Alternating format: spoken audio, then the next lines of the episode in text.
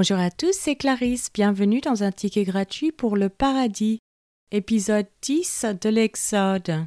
Aujourd'hui, cet épisode consiste uniquement en la lecture d'un passage de la Bible. Exode chapitre 11. L'Éternel dit à Moïse Je ferai venir encore une plaie sur Pharaon et sur l'Égypte.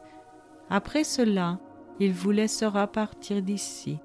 Lorsqu'il vous laissera tout à fait aller il vous chassera même d'ici. Parle au peuple pour que chacun demande à son voisin et chacune à sa voisine des vases d'argent et des vases d'or.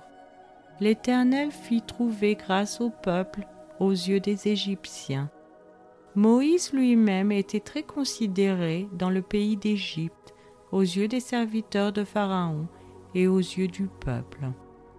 Moïse dit, Ainsi parle l'Éternel. Vers le milieu de la nuit, je passerai au travers de l'Égypte, et tous les premiers-nés mourront dans le pays d'Égypte, depuis le premier-né de Pharaon assis sur son trône, jusqu'au premier-né de la servante qui est derrière la meule, et jusqu'à tous les premiers-nés des animaux.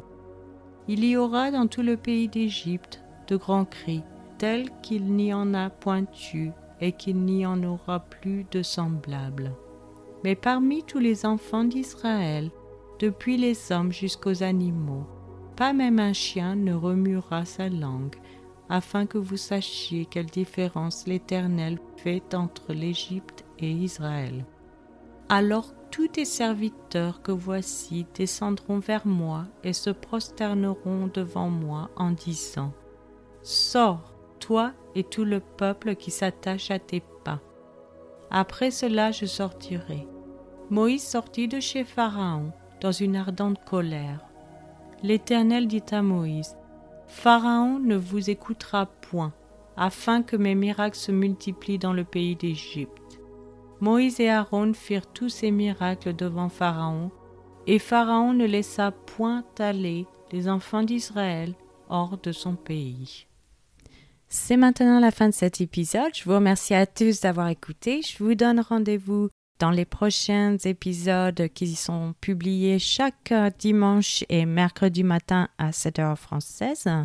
Je vous souhaite une excellente journée. C'était Clarisse dans un ticket gratuit pour le paradis.